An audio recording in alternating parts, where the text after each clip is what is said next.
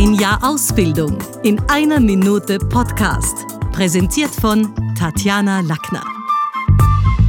Muss ich das jetzt tun? Ist man von Kindern umgeben, gibt es so viele schöne Momente. Es gibt viele wichtige Aspekte und einen verrate ich euch. Stellt euch vor, euer Kind möchte etwas, ihr aber nicht. Erwachsene vergessen in solchen Momenten oft, wie sehr Kinder sich in unserem Alltag für uns Erwachsene einschränken müssen, nachgeben müssen, sofort kommen müssen. Macht euch daher bitte in jeder Situation Gedanken. Will ich es als Erwachsener jetzt nicht, weil es vielleicht gefährlich für das Kind wäre und ich es schützen muss? Okay, das ist ein Punkt.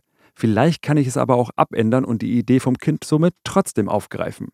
Will ich es nicht, weil ich es gerade wirklich nicht will. Vielleicht, weil es mir gerade ein Bedürfnis ist, kurz einen Moment für mich zu haben. Okay, das darf natürlich sein. Aber nur, wenn es wirklich so ist.